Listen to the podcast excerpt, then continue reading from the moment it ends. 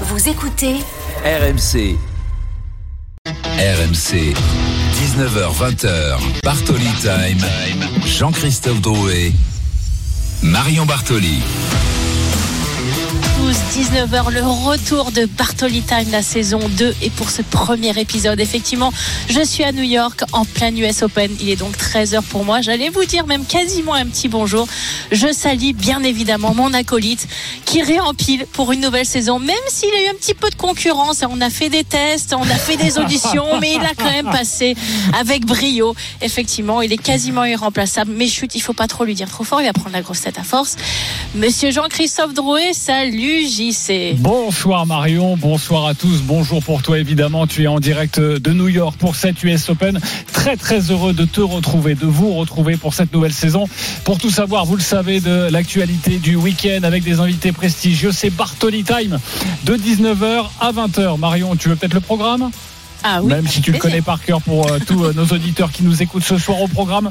Dans quelques instants, la une de Bartoli Time. Marion, tu es en direct, je le disais, de, de New York pour cette US Open. Et tu as rencontré hier la légende John McEnroe. Ses plus grands moments, le duel Joko Alcaraz et l'état du tennis français. John McEnroe te livre ses vérités. 19h30, Bartoli à la folie, J-5 avant le coup d'envoi de la Coupe du Monde de rugby en France. Les Bleus affronteront la Nouvelle-Zélande. En ce moment, une conférence de presse avec notamment Fabien Galtier et Antoine Dupont. Nous reviendrons forcément sur la polémique du jour Bastien Chalureau. Et puis 19h45, nouveau rendez-vous à un débat foot avant le match de 20h45. Ce soir, Lyon-Paris Saint-Germain. Les Parisiens ont-ils réalisé un mercato merveilleux, exceptionnel? Oui, Enrique en est certain. Tu as plus de doutes, Marion. Toutes les dernières informations autour de cette rencontre. Évidemment, le 32-16 pour venir participer à Bartoli Time, interpeller Marion. Euh, voilà une belle émission, belle première émission avec Marion Bartoli. Deux points chauds en ce début de soirée. Nice-Strasbourg. Tout d'abord, c'est quasiment la fin avec Maxime Tilliette, les Niçois, qui se dirigent vers une victoire. Bonsoir, Maxime. Bonsoir à tous. Bonne première de la saison. Et Nice qui mène 2 à 0. Deux minutes à jouer dans le temps additionnel encore. Début de Mofi Attal qui permettent aux Niçois de finir tranquillement cette rencontre face à Strasbourg. Merci beaucoup Maxime. On viendra euh, vérifier le résultat dans une poignée de secondes. La conférence de presse du 15 de France, je le disais, ça se passe à Roland Garros. Nos envoyés spéciaux sont là-bas. On va écouter ce qui se passe actuellement avec les Bleus face à la presse. la Nouvelle-Zélande Je pense qu'il n'y a pas de favori. Il y a deux grandes équipes euh, qui performent depuis quelques années.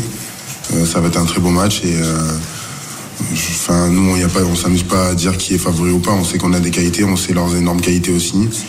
Ça va être un très gros match, tout simplement. La conférence de presse des Bleus en direct en ce moment à Roland Garros. On va écouter une autre réponse. Est-ce que vous avez discuté avec des anciens qui ont connu 2007, euh, notamment la, pression qui existe avant un match d'ouverture? Oui, on en, a, on en a un peu évoqué aussi avec euh, Julien Marchand. Euh, tout à l'heure qui nous, a, qui nous a un peu expliqué aussi comment ça s'était passé. Et euh, donc euh, voilà, il nous, a, il nous a donné son ressenti, mais après à nous de, de, de créer notre, euh, notre Coupe du Monde à nous et prendre les conseils bien évidemment de, de, tout ce qui peut avoir été fait et puis, et puis faire le mieux possible pour nous. Évidemment, Fabien Galtier, Antoine Dupont ont parlé il y a quelques minutes de cette affaire, de cette polémique. Euh, Bastien Chalureau, vous les entendrez un petit peu plus tard dans cette émission. Avant d'écouter John McEnroe, la légende euh, du tennis, légende américaine, Nice-Strasbourg, c'est quasiment la fin avec toi, Maxime Tillier. 20 secondes encore dans le temps additionnel. On va peut-être aller un petit peu au-delà, hein, JC, parce qu'il y a eu quelques arrêts de jeu aussi dans ce temps additionnel, toujours 2 à 0 pour le gym. Et ça va terminer en roue libre cette euh, rencontre pour les Niçois qui ont pris le large. Et maintenant, finalement, monsieur me donne tort et qui envoie tout le monde au vestiaire. 2 à 0 après 3 nuls les Niçois débloquent enfin leur compteur de, de victoire avec la manière. 2 à 0 début d'Atal et de Mofi. Avec 6 points les Niçois recollent à Strasbourg au classement c'est le moment, si vous osez ouvrir le coffre RMC, vous pouvez repartir avec la totale. Une télé 178 cm, une barre de son, une PS5, une machine à glaçons et même Marion. tu peux t'en le retour du four à mini pizza. Oui, mais oui, mais le fameux. Mais D'ailleurs, je me pose une question. Est-ce que d'après toi, je peux jouer, je peux participer ou pas? Oui, évidemment. Euh, je vais te dire comment tu peux participer, mais je me pose une question cruciale parce que là, il y a le four à mini pizza. Est-ce qu'on dit un mini four à pizza ou un four à mini pizza? C'est à peu près la même chose. Effectivement, question cruciale. Je, pencherai plus pour le four à mini pizza. Parfait, four à, mini, pizza. Cerise sur le gâteau, RMC s'engage à tout vous livrer chez vous la semaine prochaine pour être prêt pour le match d'ouverture France-Nouvelle-Zélande. Pour vous inscrire, c'est simple. C'est toi qui vis, on est d'accord. Évidemment. Vous envoyez coffre par SMS au 7 32 16 dès que vous entendez cette alerte. Ah oui, ça réveille. Vous avez 5 minutes dès que vous entendez cette alerte, cette alerte pour envoyer coffre au 7 32 16. Marion, tout de suite, c'est l'événement. La légende John McEnroe est, dans Bartoli Time.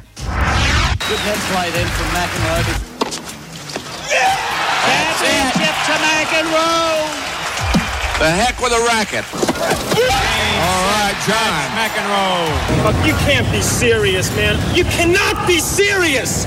That ball was on the line. 7 6. 6 1.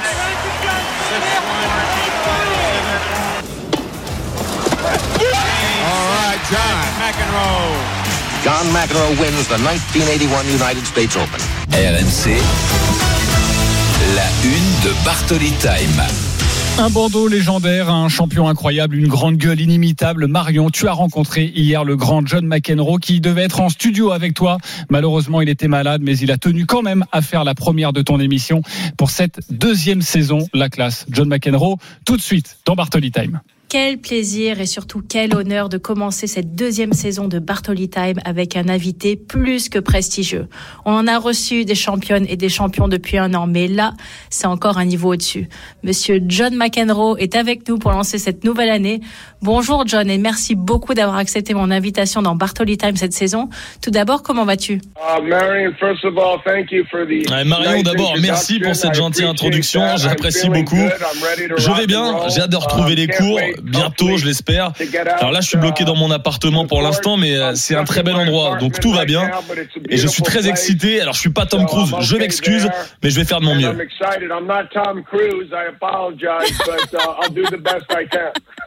John, tu as énormément de fans à travers le monde et bien évidemment en France également. Tout le monde se souvient de tes exploits mémorables sur un terrain de tennis. Mais quelles sont tes activités aujourd'hui? Je crois que tu as une académie que tu commentes également. Peux-tu nous en dire un tout petit peu plus A little update would be yes. The academy, I've had an academy about 12 years. It's very close to Flushing Meadows. It's about five eh bien, les nouvelles fraîches. Oui, j'ai une académie depuis 12 ans. C'est tout proche de Flushing Meadows. C'est à environ 5 minutes de là. C'est une passion pour moi parce que j'ai grandi à New York et mon rêve, ce, serait que quelqu'un qui vienne de mon académie gagne l'US Open ou le Grand Chelem français. Des événements majeurs. Mais c'est un long processus. J'adore commenter leurs performances. C'est comme être un moniteur d'auto-école. C'est un métier facile. Tu dois dire aux athlètes ce qu'ils auraient dû faire au lieu de ce qu'ils ont fait. Et j'adore aussi l'art. Vous savez, je suis un, un collectionneur. J'ai une galerie d'art dans Manhattan. Love art. I'm a you know an art collector. Um, Ma plus grande passion, c'est peut-être aussi la musique. J'adore jouer de la guitare, jouer à des événements de charité. Donc je fais ça et je pense qu'une des plus grosses surprises, c'est que je sois devenu le narrateur d'un show qui s'appelle Never Have I Ever. Ça parle de l'adolescence des jeunes américaines. Elles essaient de se faire des amis, elles sont confrontées à la dure réalité du lycée. Je fais ça depuis 4 ans. C'est excitant de faire quelque chose de différent of high school, and I narrated that for four years. So that was exciting to try to do something different. John, nous sommes bien évidemment en pleine période de l'US Open. Nous allons aborder ce tournoi dans un instant, mais j'aimerais quand même rappeler ton palmarès à nos auditeurs. 80 titres, 7 tournois du Grand Chelem, 5 Coupes Davis, numéro 1 mondial pendant 170 semaines, 3 titre au Masters de fin d'année et bien évidemment un bras gauche inoubliable. Tu as gagné quatre fois ce tournoi du US Open. Tu es un enfant de New York. Qu'est-ce que ce tournoi a de plus que les autres? Oh, that's a tough one, but I think, you know, Oh, celle-là, elle est dure. Euh, mais je pense que le premier que j'ai gagné, vous savez, je n'avais que 20 ans. Je jouais contre mon vieil ami Vitas Guralaitis, qui a aussi grandi à 10 ou 15 minutes de Flushing Meadows. Donc c'était bizarre d'être opposés l'un à l'autre, parce qu'on était deux gamins du Queens et ils voulaient voir Borg contre Connors. And you're like, no, that's me now.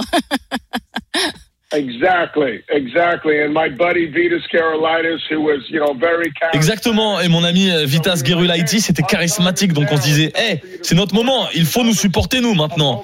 Donc peut-être que mon meilleur souvenir, c'était les matchs contre Connors et Borg en demi-finale deux années consécutives. Les deux matchs se sont joués en, 5-7. C'était après que je perde ce fameux match contre Björn Borg à Wimbledon en 1980.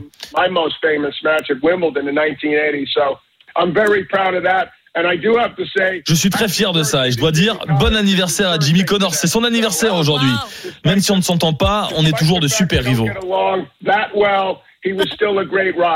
La légende John McEnroe est avec nous dans Bartoli Time avec Marion Bartoli. Marion, une autre question. Lors de tes quatre titres ici, en 1979, 1980, 1981 et 1984, sur ces cours de Flushing Meadow, est-ce qu'il y a un moment et un match en particulier qui vraiment reste au-dessus des autres? Well, what I like the most is the energy. You know, I grew up in New York City, so I'm used to people yelling and screaming all the time. Uh, ce que je préfère, c'est l'énergie. J'ai grandi à New York, donc j'ai l'habitude des gens qui crient tout le temps. C'est ce que j'aime et c'est ce qui m'aide. Wimbledon, la première fois que j'y ai gagné, j'ai trouvé ça bizarre. C'est tellement calme, c'est silencieux, je ne comprends pas ces gens. Je préfère l'ambiance plus déjantée de New York. Je comprends que ça rende fou les gens qui te crient « T'es nul !» Des gens me criaient ça tout le temps. C'était frustrant, mais au final, je le comprenais parce que j'étais le New Yorkais typique qui adore s'exprimer. J'adore ça. Et puis, je pouvais rester à la maison, ce qui était beaucoup plus facile. C'est un avantage pour moi. Mais vous avez aussi beaucoup d'amis et de familles qui viennent vous voir et ça vous met euh, la pression parce que vous voulez faire les choses bien devant vos amis et votre famille. Et c'est aussi agréable de dormir dans son propre lit. You feel pressure because you want to do well in front of your family, but also it's nice to be able to sleep in your own bed. Tu l'as dit, cette foule de New York a beaucoup d'énergie et tu as aussi eu des moments sur le terrain, on s'en souvient tous, avec tes fameux You cannot be serious qui nous ont rappelé tous des moments extraordinaires de toi sur le terrain. Est-ce qu'il y a un moment en particulier, une interaction avec la foule, quelque chose où là tu t'es dit il y a vraiment quelque chose qui est en train de se passer à l'US Open? Well, I had one moment early on where um, j'ai eu un moment où je jouais contre Jimmy Connors et à l'époque, on avait l'habitude d'avoir des célébrités sur le cours. Vous savez, aujourd'hui, les joueurs utilisent tellement de cours différents, mais à l'époque, il y avait des célébrités sur les cours. Jack Nicholson était à un mètre de moi et je me disais, oh mon dieu, c'est incroyable, c'est mon acteur préféré et je dois botter le cul de Jimmy Connors pour lui montrer qui je suis. Il n'arrêtait pas de dire Johnny Mac, Johnny Mac. J'étais gonflé à bloc et ça m'a aidé à gagner un match comme ça. to show him, and he kept going, Johnny Mac, Johnny Mac, and I was all like pumped up, and um, that helped me get through like On ne peut rien faire contre un mec gonflé à bloc comme ça. Et la première fois que je l'ai gagné, j'étais sifflé par quelqu'un dans le public. Ça a frustré vraiment. Il me criait dessus, et je lui criais dessus, et d'un coup ça s'est arrêté. Je comprenais pas pourquoi. Et ensuite j'ai appris qu'un de mes meilleurs amis du Queen s'était assis à côté de lui. C'était un mec costaud, mon pote, et il a dit au gars que ce serait peut-être bien qu'il se taise. Donc j'ai remercié mon pote de m'avoir aidé quand j'en ai eu besoin. Had sat next to him. He was a big, strong guy, my friend, and he told this guy that perhaps it would be a good idea if he quieted his mouth. so I was very, very thankful for my friend to help me out when I needed it. Vous écoutez RMC, c'est Bartoli Time avec Marion Bartoli, toujours avec le grand, l'unique John McEnroe qui est avec nous pour cette première émission de, de la saison. Marion, tu voulais euh, parler aussi de l'US Open avec John McEnroe. Parlons un peu de ce tournoi 2023. Il y a quelques semaines, tu as déclaré que tu avais hâte de voir Carlos Alcaraz affronter Novak Djokovic ici. Lequel des deux t'impressionne le plus depuis le début du tournoi? On a vu que Novak Djokovic était mené 2-7 à 0, ça n'a pas été évident pour lui. Lequel est pour toi au-dessus?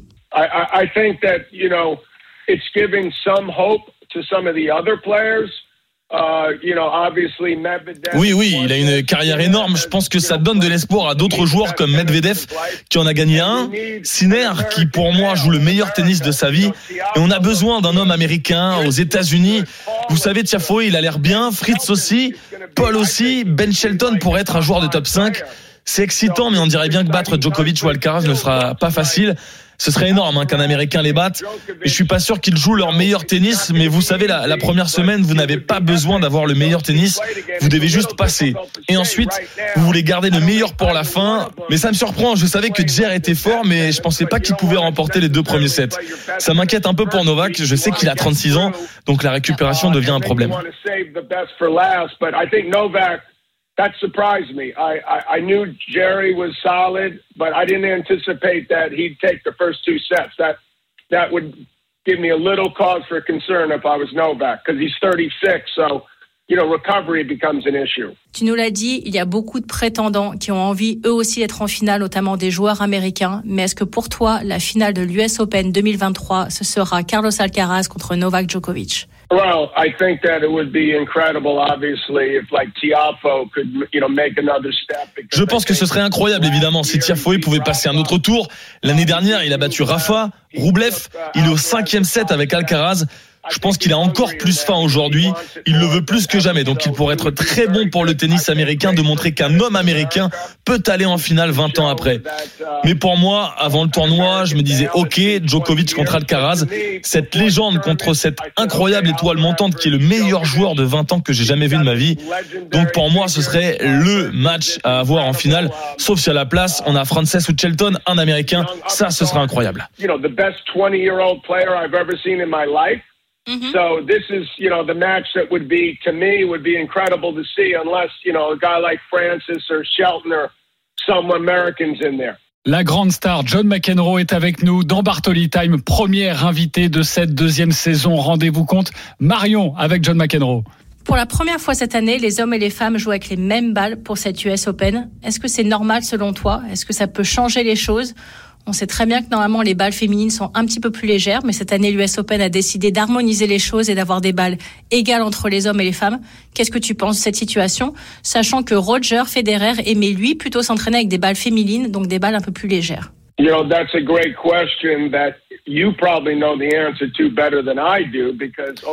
c'est une question intéressante. Euh, tu connais la réponse mieux que moi parce qu'au fil des années, moi j'utilise toujours les balles que les hommes utilisent occasionnellement. Quand je joue avec les filles à l'entraînement en double mixte, je joue avec les balles des filles. Mais la vérité, c'est que c'est la même chose, mais les balles des filles sont plus légères. C'est peut-être euh, un peu différent. La façon dont elles flottent dans l'air, ça pourrait aider les mecs euh, un peu plus légers qui jouent contre des poids lourds.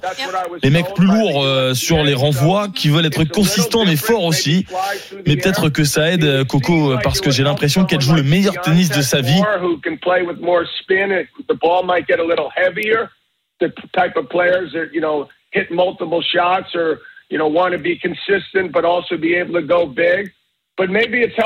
Même si elle ne va pas en finale, elle a l'air vraiment plus en confiance. Il faut attendre et voir. Hein. J'ai pas l'impression que les filles s'en plaignent. C'est peut-être plus simple de jouer tous avec la même balle. You're going to have to wait and see. I don't hear a lot of the girls complaining about it, so maybe it just makes it easier to have the same ball, so it you know it simplifies things. La légende John McEnroe est sur RMC dans l'émission Bartoli Time avec Marion Bartoli. Marion, on a aussi envie d'écouter John sur, sur le niveau du, du tennis français.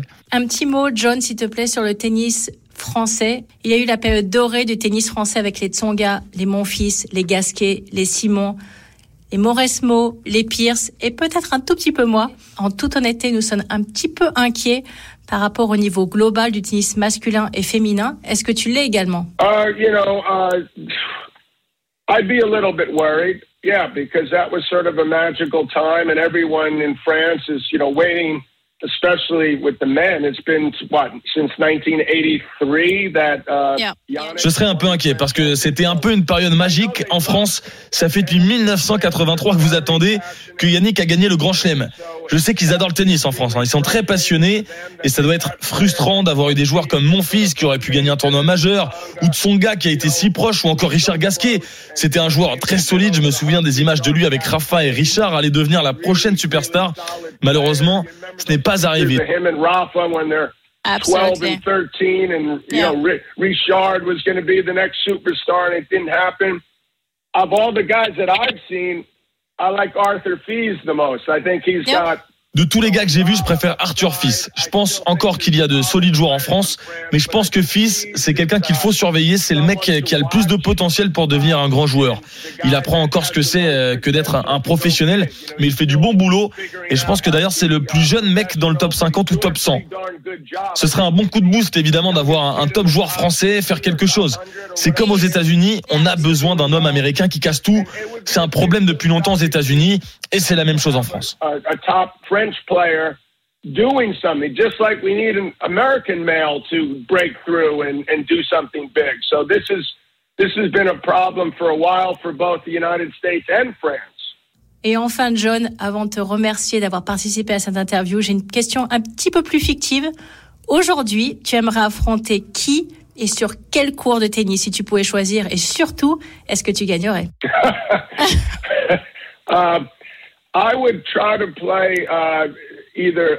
You know, Novak Djokovic now has set the temple. J'aurais aimé jouer Novak Djokovic, mais le match le plus dur que je pourrais jouer serait contre Rafael Nadal à Roland Garros.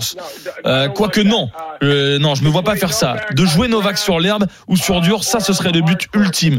Voir mon jeu contre le sien, parce qu'il est dur, il est solide, mais j'aurais aimé essayer ça. Je ne pense pas que ça aurait bien tourné, je crois, parce que je lui aurais tenu tête. I don't know. I don't think it would have turned out too well most of the time, but I think a couple times I think I could have gotten in his head a little bit. Merci beaucoup John McEnroe d'avoir accepté de répondre à mes questions. Ça a été un honneur de te recevoir dans Bartoli Time. Marion, you're welcome. Nice talking to you. Good luck Thank with you your so show. much. Et un grand merci à John McEnroe donc d'avoir été ton premier invité. Euh, Marion, lui, T'as tout compris la- à son espagnol, la, alors la bon. légende. Ah oui, parfait. Bah oui. Là, c'est bon. J'ai pris, j'ai pris mes gammes et tout ça. Très sympa, John McEnroe, mais comme on l'imagine évidemment, il est fidèle à, à l'image qu'il a. C'est ça qui est assez euh, Absolument. incroyable dans cette dans cette interview et on le remercie encore euh, d'avoir été euh, avec nous aujourd'hui. Euh, Marion, justement, tu es à, à New York pour cette euh, US Open. On, on a envie de connaître ton ton sentiment sur cette première semaine de, de tournoi. Malheureusement, euh, il n'y a plus de Il n'y a plus de, de, Françaises euh, dans ce tournoi new-yorkais. Est-ce que tu es surprise? Surprise un petit peu, oui, bien sûr, même si euh, lorsqu'on regarde la physionomie des résultats de Caroline pendant l'été, on pouvait pas forcément s'attendre à un très grand résultat à l'US Open, mais je pensais quand même au moins l'avoir euh, passé la première semaine, arriver peut-être au quatrième tour et passer, de pas passer contre une grosse tête de série et s'incliner contre une grosse tête de série, mais euh, pas une aussi grosse contre-performance que de perdre au premier tour, comme malheureusement ça lui arrivait. Alors même si euh, on a appris par la suite qu'elle avait euh, plus que des circonstances atténuantes, puisqu'il y a eu malheureusement pour elle le décès de sa grand-mère le jour où elle a joué. C'est forcément des conditions extrêmement compliquées à gérer, mais c'est vrai que pour le reste du contingent français, là où je suis complètement d'accord avec euh, avec John, c'est que Arthur Fils me paraît la relève vraiment du tennis français. Il s'est incliné en 5-7 contre Arnaldi, qui est un Italien qui a d'ailleurs gagné juste derrière contre Cameron Norrie, tête de série, et ça très bien pu être Arthur Fils aujourd'hui en huitième de finale. Donc je pense que c'est un joueur qui a les capacités, le potentiel, le physique, le niveau de jeu, l'envie, euh, la mentalité pour arriver vraiment à, imposer euh, euh, son niveau de jeu et rentrer assez vite dans le top 30, voire plus haut dans l'année qui arrive. Donc pour moi, ça c'est vraiment le, le côté positif de ce de cette US Open, c'est de le voir confirmer son niveau de jeu et confirmer ses attentes. En revanche, il est vrai, on en revient toujours à la même chose, c'est que malheureusement, comme on n'a pas beaucoup de joueurs et de joueuses qui sont tête de série, bah, forcément, les, les filles et les garçons se retrouvent assez vite avec des tableaux compliqués et donc il faut arriver à gagner en perf et c'est toujours euh, beaucoup plus dur que lorsqu'on est tête de série, donc protégé pendant minimum de tours et qu'on arrive au troisième tour avec déjà pas mal de points de repère. Donc euh, c'est c'est toujours le, la même chose et le même constat. Même si je trouve que là, sur cette US Open, franchement, même s'il s'incline effectivement au deuxième tour, il aurait mérité mieux. Euh, pour moi, Arthur Fils reste le grand rayon de soleil de ce tournoi et je pense qu'on va entendre parler de lui euh, beaucoup plus l'année prochaine. Oui, et puis c'est déjà une belle victoire pour lui euh, ce week-end d'avoir entendu ces mots de John McEnroe, euh, qui pense que c'est euh, vraiment la, la relève et le, le futur espoir du, du tennis français. Euh, on a beaucoup parlé, tu as beaucoup parlé avec John McEnroe de, de Novak Djokovic, de Carlos Alcaraz. Euh, tu les as vus toute la semaine. Euh, Normalement, on va dire, même si rien n'est fait dans le sport, ils devraient se, se retrouver en, en finale. Euh, avantage à qui après cette première semaine? Écoute, avant le match d'hier d'Alcaraz, j'aurais dit avantage plutôt à Carlos parce qu'effectivement il a il a déroulé. Bon sur son premier match, il a bénéficié d'un abandon sur son adversaire qui s'est d'ailleurs tordu la cheville de manière assez improbable lors du premier jeu du match. Il a essayé de continuer à jouer, mais au bout d'un set, il a un set et quelques jeux, il a abandonné. Alors que Novak a vraiment plus que galéré contre son compatriote Laszlo Djere où il était mené 2-7 à 0. Il a fallu vraiment qui se sorte les tripes et qu'il a cherché au plus profond lui-même pour arriver à s'imposer. Mais hier, pour Carlos Alcaraz, ça a été compliqué contre Dan Evans. Il a perdu un set. Ça a été un match très long. Il faisait extrêmement chaud. Et là, à partir de maintenant, il a un tableau nettement plus dur sur le papier que Novak Djokovic, qui a une section de tableau, puisque lui, il est, il est en bas du tableau, étant numéro 2 mondial, qui est nettement plus dégagé que ce qui arrive pour Carlos Alcaraz. Donc, euh, je dirais sur... Euh, en termes de tableau et en termes de niveau de jeu, un micro avantage à Novak Djokovic. Parce que pour euh, pour Alcaraz, ça arrive sur sur des gros morceaux. Au quatrième tour, il a Arnaldi, donc qui a été le tombeur d'Arthur Fils, mais derrière, ça sera soit Zverev, soit Sinner pour aller sur euh, Medvedev, de Minor, Roublev ou Draper. Donc euh, des, des très gros matchs qui arrivent pour lui, alors que Novak Djokovic a, un tableau nettement plus dégagé avec des joueurs avec beaucoup moins d'expérience et qui ont bien évidemment des palmarès bien moins, moins importants que le sien. Donc un micro avantage à Novak, mais c'est vrai que le le gros topic, on va dire, de ici à, à New York, c'est cette finale que tout le monde attend entre entre Novak et Carlos. C'est un un rematch de la finale de Wimbledon et un rematch Ouais. aussi de la finale de Cincinnati où ils sont affrontés sur dur euh, il y a deux semaines maintenant. Bon, il n'y a pas que New York hein, qui attend cette finale entre Novak Djokovic et, et Carlos Alcaraz. Justement, avec John McEnroe, vous avez beaucoup parlé de, de cette ambiance électrique à New York. Toi, tu as joué forcément cette US Open. John McEnroe, il l'a même remporté plusieurs fois. Oui, quatre reprises. euh, c'est quoi le, le cru 2023 là? C'est toujours aussi spectaculaire, c'est toujours aussi impressionnant de, de voir ce, ce public euh, déchaîné? c'est toujours aussi impressionnant et franchement, je n'étais pas revenu depuis 2019 avec ensuite les années Covid où ça avait été nettement plus compliqué pour la presse de venir se déplacer ici à New York. Et cette année, je trouve qu'il y a un monde, c'est absolument bondé. Tous les cours, entre guillemets, extérieurs, donc le grand stand, le Armstrong, le 17 sont pleins à craquer. Euh, il y a des énormes ambiances. Je pense que les gens sont heureux euh, à nouveau de se retrouver, de se retrouver dans des arènes sportives, de se retrouver ensemble. Ça pousse bien évidemment pour les Américains. On sait que euh, ils sont euh, extrêmement patriotiques et donc ont envie de voir, euh, comme l'a dit John d'ailleurs dans son interview, les Américains et les Américaines aussi hein, aller loin. On a parlé beaucoup de Coco Gauff ici, qui est l'immense star qui arrive un petit peu comme la relève de Serena Williams. Donc euh, il y a franchement beaucoup, beaucoup, beaucoup de buzz autour de, ce, de cette US Open. Et puis on a eu des nights enflammés. On a toujours les, les grandes stars. Euh, John parlait de, de Jack Nicholson qui venait. On a eu, euh, on a eu Justin Bieber. On a eu des, des champions de NBA. Enfin franchement, c'est effectivement l'ambiance à la new-yorkaise comme on les adore. On va reparler forcément de cette US Open la semaine prochaine avec euh, Marion Bartoli et tout au long de la semaine et, savoir si on a cette finale donc tant attendue entre Novak Djokovic et euh, Carlos Alcaraz. Un point sur euh, le live du soir, c'est Arsenal Manchester United, c'est quasiment la fin et un but des Gunners. Avec toi, Johan Bredov. Exactement, la 16e minute du temps additionnel, un corner et c'est Declan Rice, la nouvelle recrue en provenance de West Ham, qui a signé cet été lors de ce mercato d'été qui vient marquer en récupérant la balle au second poteau, la frappe par Maguire et ça vient tromper Onana. Ça fait 2 buts à 1 pour Arsenal face à Manchester United. On est dans le temps additionnel, il reste une minute à jouer. C'est fou quand même de laisser Maguire dans une surface de réparation. C'est toujours qu'il va se passer quelque chose. Enfin, Mais c'est parce qu'il est rentré en jeu parce que Lisandro Martinez est blessé. Voilà pourquoi. D'accord. Voilà, c'est pas de content- sa faute. Je te sens taquin pour cette rentrée, JC. Je te sens de son taquin. changement, le coach, en tout cas, de, de- de Manchester.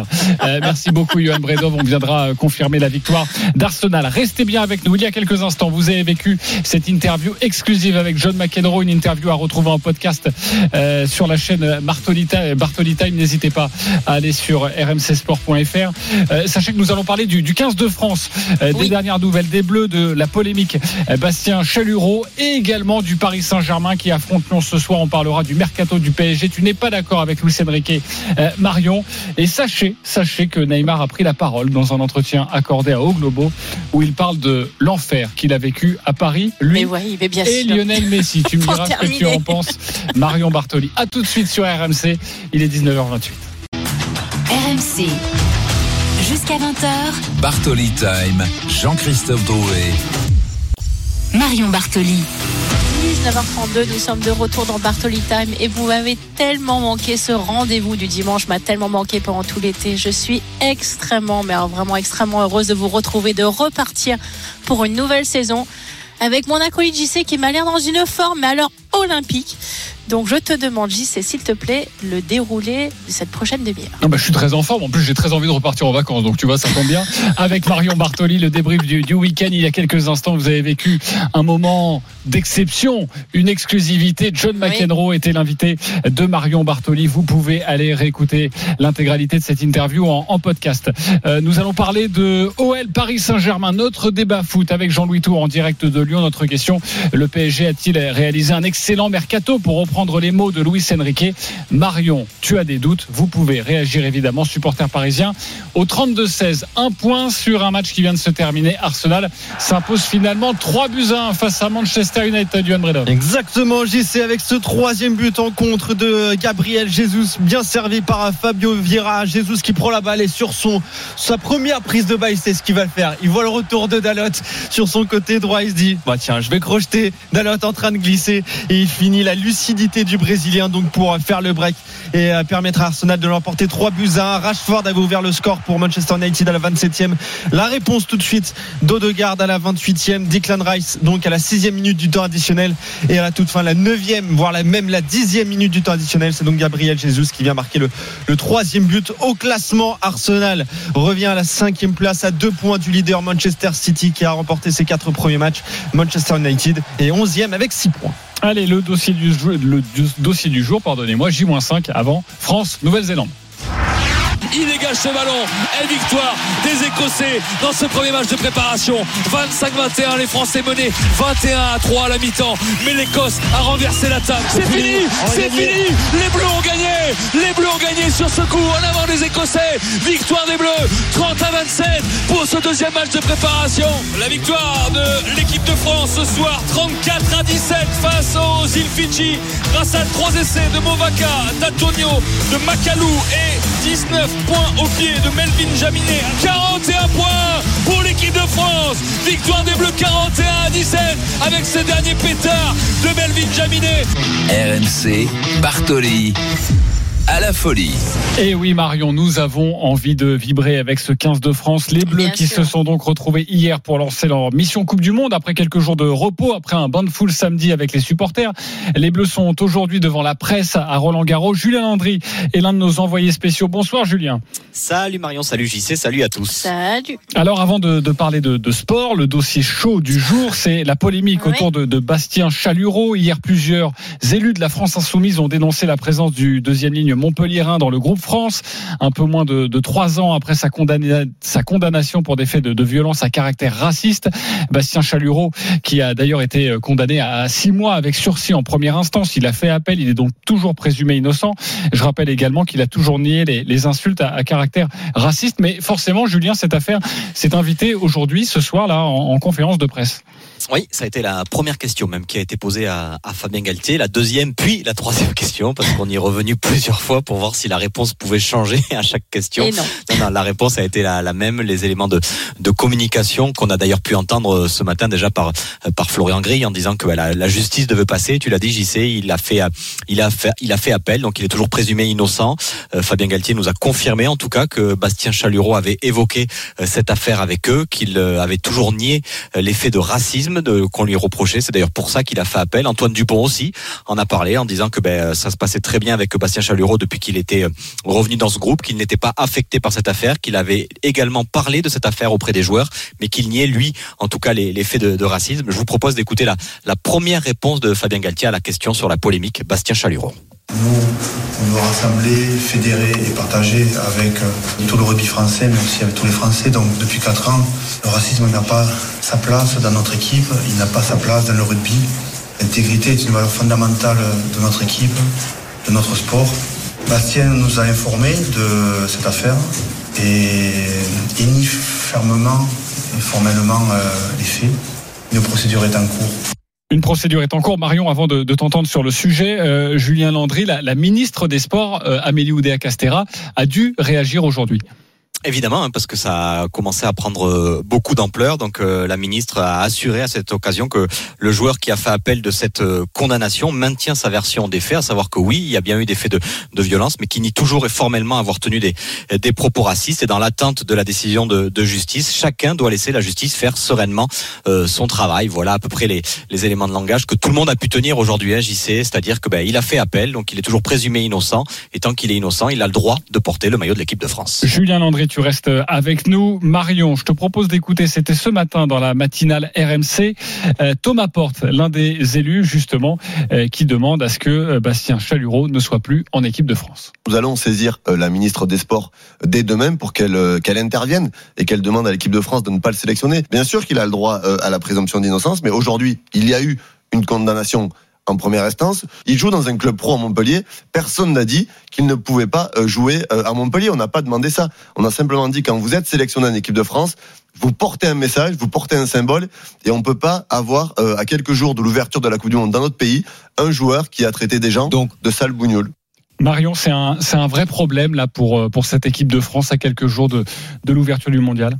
Non, mais je suis partagée. Je suis partagée parce que bien évidemment, le problème, c'est que pour l'instant, comme Bastien Chalureau a fait appel de la décision, on est obligé de respecter, bien sûr, la présomption d'innocence. Et donc, comme il n'y a pas un verdict final, un verdict juridique final qui affirme et qui confirme, ou infirme d'ailleurs, hein, ce qui s'est réellement passé, euh, on est entre deux eaux. Si il a effectivement réellement euh, insulté euh, des personnes de Bougnoul, il a bien évidemment absolument jamais sa place sur un terrain pour l'équipe de France. Il ne peut pas porter un maillot de l'équipe nationale française avec toutes les valeurs de fraternité que ça que celui-ci représente. Mais en revanche, si euh, il n'est pas coupable, on peut pas non plus l'empêcher de jouer pour l'équipe de France. Donc j'ai beaucoup de mal à me prononcer sur le sujet. J'écoute et j'entends effectivement les déclarations de Madame la ministre et puis des, des élus de la France insoumise, mais il y a deux éléments. Soit on est persuadé qu'il est euh, qu'il est effectivement coupable et dans ce cas-là, je, je ne vois pas, mais alors vraiment pas euh, Fabien Galtier prendre la décision de coûte que coûte l'intégrer dans l'équipe de France, je, je, je, ne crois pas que ce soit ses valeurs, je ne crois vraiment pas que c'est le message qu'il désire envoyer. Et on peut pas non plus euh, accuser quelqu'un sans, sans aucune preuve. Alors oui, il y a une première condamnation, ça je l'entends, mais il a fait appel. Et donc, tant que la justice ne sera pas fermement passée, on peut pas l'empêcher de jouer. Donc, euh, je, je suis partagée forcément entre les deux. Maintenant, il y a un match à préparer. Ça peut jouer justement sur le groupe. La question a été posée. Hein, exactement. c'est ça où ça me, ça me chagrine un petit peu. C'est que c'est à cinq jours de France-Nouvelle-Zélande avec un match déjà quasiment capital pour l'équipe de France qui arrive, il faut pas se le cacher quand même comme un des immenses favoris pour aller gagner cette compétition. Il y a eu un gros stage de préparation, il va y avoir énormément d'attentes sur cette équipe. Alors oui, bien sûr, il va y avoir, il va y avoir l'excitation, l'ambiance de jouer à la maison, euh, tout un pays derrière toute une équipe. Mais quand il y a des parasites et des faits parasites comme ça, et là on l'a vu sur cette conférence de presse, les premières questions ont directement été orientées là-dessus. Forcément, même si on essaye de sortir les parapluies et les éléments de langage, ça parasite l'équipe, ça parasite le fonctionnement de l'équipe. On en parle en interne, euh, les, les, les coachs qui se réunissent en parlent également. Et donc tout ce temps passé à en parler, c'est ce temps qui n'est pas passé à se concentrer sur le match, à se concentrer sur la tactique, à se concentrer sur la préparation d'un événement qui est capital. Et c'est là où ça me dérange un peu plus. Donc euh, je me dis que oui, bien sûr, il fallait remplacer la blessure de Paul Williams mais de remplacer la blessure de Paul Williams par un joueur qui peut créer des problèmes par ce qui s'est passé auparavant, je je suis pas totalement convaincu. Voilà, je suis pas totalement convaincu parce que il y a déjà tellement de choses à gérer, il y a tellement de pression. Il va y avoir le niveau sur le terrain qu'il va falloir assumer. On, on, les a suivis toute cette équipe de France ou ce 15 de France depuis maintenant deux ans où ils ont ils ont marché sur quasiment tout leur adversaire. Ils ont vraiment été capables d'amener cette équipe à un niveau extrêmement élevé. Je me dis qu'il faut rester concentré que là-dessus. Et, et, forcément, ça va revenir ce sujet, ça va être récurrent dans toutes les conférences de presse. Et je pense que ça peut être parasite, malheureusement. Oui, aujourd'hui, la conférence de presse a débuté il y a une heure, hein, à 18h45, et on a senti qu'au bout de la troisième question, euh, Fabien Galtier, euh, bah, on avait un petit peu marre en disant, vous voulez que je vous dise quoi? Vous voulez que je vous répète la, la première réponse? En tout cas, voilà ce que je peux vous dire aujourd'hui sur, sur cette affaire. Bon, Julien Landry, parlons de sport et de ce, ce premier match. Comment tu, tu, as senti les Bleus à quelques jours de, de ce grand oui, match, face, à, match à, préparer, face à, la Nouvelle-Zélande? Ah ben, évidemment, sont, ils sont impatients hein, parce que ben, c'est en face euh, la Nouvelle-Zélande. Fabien Galtier l'a rappelé, malgré la, la lourde défaite contre l'Afrique du Sud il y a 15 jours, ça reste la meilleure équipe du monde, en tout cas aux yeux des Français. Ça reste la meilleure équipe du monde. 31 matchs disputés de poule, 31 victoires, 3 victoires en Coupe du Monde, euh, les meilleurs joueurs du monde. Voilà, ça reste euh, un mythe que les Français ont envie de, de faire tomber. Ils n'ont gagné qu'un seul des 10 derniers matchs contre la Nouvelle-Zélande. Alors évidemment, c'était le dernier. On s'en rappelle tous au, au, Stade de France, mais oui, évidemment, c'est un, une montagne qui se présente face à l'équipe de France. Et évidemment, on ne parle plus que de ça au sein de l'équipe de France. La stratégie adoptée, comment se préparer à l'avant-match? Alors évidemment, il va y avoir beaucoup de choses à gérer, notamment la, cérémonie d'ouverture, mais on sait que dans cette équipe de France, tout est préparé. Donc Grégory Aldrit nous a confirmé que il savait qu'il y avait la patrouille de France qui allait arriver. Ils connaissaient le show d'avant-match, ils connaissent le trajet de leur hôtel jusqu'au stade. Ils ont réduit euh, l'entraînement avant-match qu'ils ont d'ailleurs travaillé la semaine dernière. Tout est préparé et évidemment, vous allez entendre Antoine Dupont, le capitaine, est très très impatient d'affronter les Blacks. On se prépare pour ça depuis 4 ans. Euh, c'est le match d'ouverture de notre mondial euh, en France. Donc oui, on y pense beaucoup. Malgré ça, il faut arriver à avoir toujours un peu de, de détachement, de recul pour pas que notre tête 100% de la journée qui soit prise sur ça. Arriver à garder cette fraîcheur, ce naturel qui nous caractérise tout en gardant ce sérieux et cette intensité qu'on sait mettre dans les, dans les moments importants. Et ce grand match, c'est donc euh, vendredi soir, 21h au Stade de France entre la France et la Nouvelle-Zélande. On voit que tout est millimétré, les Bleus pensent à tout. Bon, il y a eu cette je affaire. crois que Julien a bien travaillé, a bien compris le principe de Bartoli Time. Si tu veux intervenir, il faudra bien bosser tes sujets. Donc je te félicite. ouais, bah c'est vrai que c'était sa première. Je pense qu'il est un peu ému, non, Julien Ouais, j'ai eu peur que tu me poses une question sur Fabien Galtier et le maillot des Blacks, mais c'est bon, j'ai y échappé. T'inquiète pas, ça ce sera pour la. Nous, les bijutages, c'est la deuxième. Voilà, Ah, la c'est bon. première, c'est trop convenu. C'est trop facile. Merci Julien d'avoir été Merci. avec nous. On te retrouve toute la semaine et durant toute la Coupe du Monde avec Winnie Claret, avec Wilfried Templier et toute la Dream Team Rugby. La Coupe du Monde, ça commence vendredi. RMC, radio, seule radio officielle de ce mondial. RMC, Coupe du Monde de rugby, France 2023, J-5. C'est Ah, le vais grand moment, Marion, pour, tenter de remporter la totale du coffre RMC. Je rappelle, la télé 178 cm, la PS5, la barre de son, le four à mini pizza, la machine à glaçons. Vous envoyez coffre par SMS au 732-16. Vous avez 5 minutes pour vous inscrire dès maintenant. Il est 19h45. Vous avez jusqu'à 19h50. Nous, on se retrouve dans quelques instants avec Marion Bartoli pour Bartoli Time.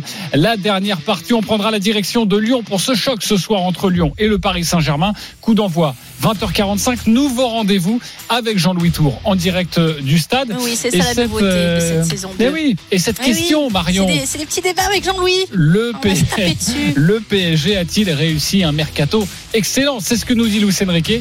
Tu n'es pas d'accord? Jean-Louis Tour, euh, un petit peu plus. On se retrouve dans une poignée de secondes. Restez bien avec nous, la suite de Bartoli Time sur RMC. RMC, Bartoli Time, Jean-Christophe Drouet. Marion Bartoli. 19h48 et c'est le moment que j'attends le plus depuis le début de cette émission, le moment où je vais discuter foot avec Jean-Louis Tour. Alors là, là, si on m'avait dit ça une fois dans ma vie que j'arriverais à cette espèce de, de moment exceptionnel. Je- rappelle quand même qu'on a eu John McEnroe en début d'émission. hein, C'est euh, quasiment comme gagner Wimbledon, tu vois. J'y croyais pas. Il se marre déjà, je vais l'accueillir dans quelques instants. À partir de 20h, la grande soirée Lyon-PSG autour justement de Jean-Louis Tour en direct du groupe Ama Stadium pour tout savoir sur cette rencontre. Restez bien avec nous. C'est la dernière partie de cette émission. On parle de foot et du PSG maintenant. Nouvel entraîneur, changement de tête de gondole. Cet été, le PSG a bien changé. Car après Ousmane Dembélé, Randall Colomwani, 24 ans, a rejoint Kylian Mbappé à Paris dans les dernières du mercato. Oui, c'est la fin, pour l'instant, de l'un des feuilletons de l'été. Kylian Mbappé sera bien un joueur du Paris Saint-Germain cette saison. On en oublierait presque les départs de Neymar et Messi.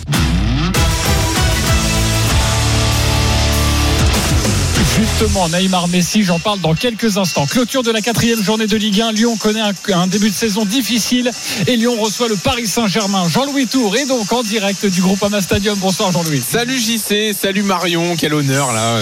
Non, moins- mais c'est moi, tu te rends pas compte. Ah ouais, ouais, au moins, au moins.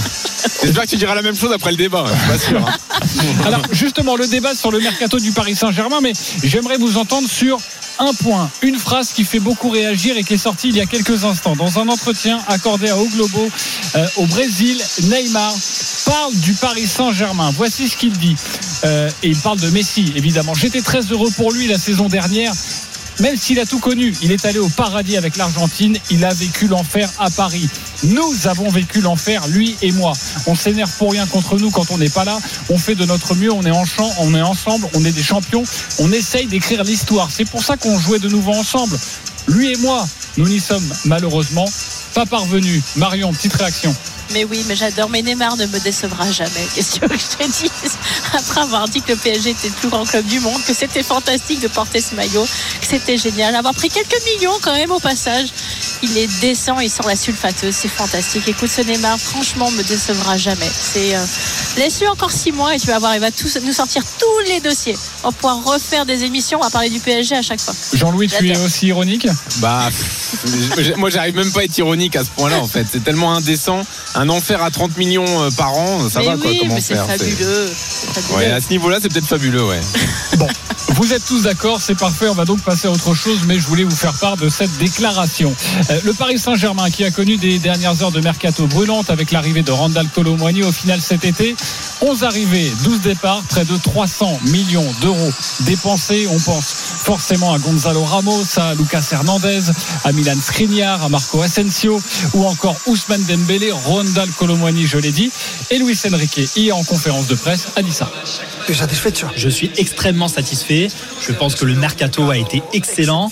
Je remercie le président et Luis Campos qui ont été parfaits dans leur rôle. Je pense que je ne pouvais pas rêver mieux. Toutes mes demandes ont été comblées. C'est à présent le moment pour l'équipe et le staff de redonner au club toute la confiance qu'ils leur ont accordée. Marion, pour toi, mercato excellent, euh, mollo quand même. hein. Non, j'irai pas jusqu'à excellent. C'est un bon mercato. Effectivement, c'est un mercato cohérent. Alors, tu as dit, ça a été un mercato coûteux aussi. Très français. Alors ça a été, euh, ça fait partie d'ailleurs de nos souhaits. hein. Quand on a parlé de la débandade l'année dernière, on disait que effectivement, il devait arrêter avec euh, les stars et les starlettes et se recentrer plus sur euh, sur des joueurs français. Donc là-dessus, je suis d'accord avec eux. Moi, si je devais mettre une note sur 20, je dirais un 16 sur 20. Pour être un, Ah bah, un va. mercato exceptionnel, il aurait fallu euh, faire venir euh, un Bernardo Silva, par exemple, euh, avec un, un joueur capable au milieu de terrain d'être extrêmement créatif. Ils ont un milieu de terrain qui va être, je pense, très défensif, qui est capable d'arracher beaucoup de ballons, avec la venue notamment de Manuel Ugarte qui vient du Sporting de Lisbonne, qui est venu pour 60 millions, qui a 22 ans, qui est vraiment un chien de garde, qui est capable d'aller accrocher beaucoup de ballons. Il a une moyenne depuis le début de cette saison qui a 11 ballons récupérés par match. Donc euh, c'est quelqu'un qui va être capable vraiment d'aller gratter des ballons. Mais je pense qu'il manque un, petit milieu créatif, quelqu'un qui est capable de faire, euh, de faire la différence sur une passe. Ils ont une attaque exceptionnelle, c'est quasiment l'attaque de l'équipe de France avec, euh, avec Dembélé, Mbappé, Colomboigny. Franchement, là tu peux faire euh, difficilement mieux. Mais effectivement, moi j'aurais, j'aurais noté exceptionnel un, un 19-20 sur 20 si, s'ils avaient été capables de faire venir un Harry Kane ou un Bernardo Silva. En revanche, je trouve qu'ils ont fait un mercato sortant extrêmement bon en étant capable de, bien vendre et de vendre beaucoup. Tu l'as parlé de, Neymar et de Messi, Verratti quasiment sur le départ. Voilà, ils ont, ils ont été capables de bien vendre, mais ça leur a quand même coûté pas mal d'argent. hein. 300 millions, il faut quand même être capable de les sortir. Bon, finalement, on joue sur les mots parce Hmm. que mercato excellent, euh, c'est non pour Marion, mais c'est non mouille. Euh, Ouais. Jean-Louis. Oui, elle est, elle est déjà d'accord avec moi, donc c'est formidable. non, moi je note. Doucement Je note un truc, c'est que C'est c'est ça la différence entre les, les sportifs de haut niveau et nous, je pense, c'est que 16 sur 20, c'est excellent pour nous. Et voilà, Ah la mentalité de. Marion, Ah, c'est d'aller chercher le 20. C'est Voilà, bon. c'est ça la différence. Euh, non, mais en fait, moi, euh, tu l'as dit, Marion, déjà, c'est un mercato qui est cohérent. Et moi, rien que ça, ça me suffit pour me dire que c'est euh, un mercato excellent parce que cette cohérence, on l'a pas eu pendant euh, des années et des années. Le, sportif n'était pas au centre des réflexions sur les mercatos précédents. Lorsqu'on empile Messi avec Neymar et Mbappé sans réfléchir à comment organiser le jeu et les conséquences que ça va avoir sur le terrain, c'est un problème très important de cohérence. Là, il y a une idée directrice. Euh, Il y a des joueurs qui ont été amenés pour faire plaisir aussi à Kylian Mbappé. En même temps, c'est le meilleur joueur de cette équipe. Il a le droit peut-être aussi d'avoir un regard sur ce qui se passe autour de lui. Il y a un entraîneur qui arrive avec des idées, qui veut imposer sa patte. Moi, je trouve que c'était ça l'un l'un des gros problèmes du PSG ces dernières années, c'est que l'entraîneur servait plus à rien. Il était là juste pour euh, empiler les joueurs qui étaient là et pas imprimer vraiment de style de jeu. Là, Luis Enrique, il a ce caractère pour ça. Il a eu les joueurs qu'il voulait. Effectivement, ça manque un peu de clinquant peut-être. Mais ces joueurs que tu as cités, Kane, Bernardo Silva, je pense qu'il y a un problème d'attractivité. Ils ne, veulent pas venir au PSG. Peut-être que si le PSG se remet vraiment à l'endroit, il pourra attirer dans les mercatos futurs ce genre de joueurs. Mais déjà, je trouve que la première étape est assez euh, réussie de la part du PSG. Ok, le premier étage de la fusée te, te convient. Renaud nous appelle au 32-16. Il veut participer au débat avec vous. Salut Renaud. Salut JC, salut Marion. Ouais, Salut désolé, hein, je suis un peu ému moi aussi de parler avec Jean-Louis, donc euh, avec Marion. hein. C'est toi la star de cette émission, Jean-Louis. non, je fais pas. Euh, Re- Renaud, euh, tu penses quoi du, du mercato? Il y, a, il y a un petit doute Barcola quand même pour toi et pour beaucoup d'observateurs. Oui, cohérent, je suis d'accord avec vous. C'est quand même un mercato oui mais. Oui mais parce que euh, Barcola, moi je le trouve super, mais il y a beaucoup de mais. Mais c'est cher, mais il a fait que six mois, mais dans quel état d'esprit il va arriver? Et en revenant un petit peu sur la note que vous donniez, euh, il y a beaucoup d'espoir, mais il y a beaucoup de questions aussi. Parce que Hernandez, quand il est arrivé, il arrive blessé. Skriniar, quand il est arrivé, il est arrivé blessé. Ouversé, quand il est arrivé, on le connaissait pas, on l'a encore trouvé très cher. Euh, Asensio, Lee, etc., on les connaît pas. Donc, moi, je trouve qu'il est cohérent, mais il y a quand même, c'est pour ça que le ah, il est excellent, etc., de Luis Enrique, oula, je pense qu'on lui a dit, lui doit être très content parce que c'est, j'espère, des joueurs qu'il a choisis, mais c'est quand même un mercato oui mais euh, attendons de voir, attendons de voir. Je veux dire un mercato excellent, euh, je sais pas ce que ça veut dire. Surtout que des mercatos excellents, je pense que le Paris Saint-Germain a pensé en faire euh, les années précédentes. Euh, je donne pas de nom, mais on sait tous de qui je veux parler et on sait très bien que ça a fini. Donc. C'est ça Marion, il y a beaucoup de paris, c'est ce que nous dit Renaud aussi. Il y a des joueurs mais- blessés et, des, et des jeunes joueurs. Je suis complètement d'accord sur l'analyse. Après, on sait très bien que Paris est quasiment euh, une des meilleures équipes en Europe sur la première partie de saison et qu'à partir de janvier, tout commence à partir euh, de manière nettement plus compliquée pour eux. Donc, euh, et, et- tout se délite assez rapidement. Il y, a, beaucoup de points d'interrogation. Effectivement, Barcola, c'est extrêmement jeune. Ça n'a pas beaucoup d'expérience. J'aurais préféré un milieu un tout petit peu plus expérimenté. Les points d'interrogation, il y en a. C'est vrai que les noms font, pour moi, sont, assez réconfortants et- et sonnent bien. Après, comment tout le monde va se mettre en place, jouer le jeu aussi de Luis Enrique, qui est un jeu quand même de possession, un jeu offensif qui est exigeant. Il faut arriver à ce que tout le monde arrive à maîtriser toute cette tactique-là. Ça va prendre forcément du temps. On les a vus sur euh, sur euh, sur les enfin sur l'entame de cette euh, de cette Ligue 1. Et puis quand même, le PSG reste très Mbappé dépendant. Sur les premiers matchs, lorsqu'il jouait pas, ça marquait pas et ça c'était c'était poussif. Donc voilà, il y a eu tout ce feuilleton aussi de Kylian. Il part, il part pas, il part, il part pas. Bon, finalement, il reste. Est-ce que tout ça va se mettre à l'endroit et que ça va être suffisant pour aller gagner la Champions League ou aller faire une finale ou aller très loin Attendons de je, voir. je- voilà, j'attends de voir. J'attends de voir. Je Mais c'est vrai que sur le papier, là où je rejoins Jean-Louis, c'est que c'est quand même nettement plus cohérent que sur certaines années. Et on a l'impression que les années euh, bling bling et clinquant sont un petit peu passées et sont derrière. Et qu'en revanche, euh, également le fait de virer l'entraîneur, si ça marche pas la première année, je pense pas qu'il soit forcément également dans cette optique. Je pense que s'ils ont choisi un entraîneur comme Luis Enrique, qui a quand même fait gagner la dernière Ligue des Champions au Barça, c'est plutôt pour s'inscrire dans le temps et pour rester, pour construire quelque chose. Bon, je retiendrai le, le mot réconfortant. Voilà, les joueurs réconfortants, un peu comme une mousse au chocolat.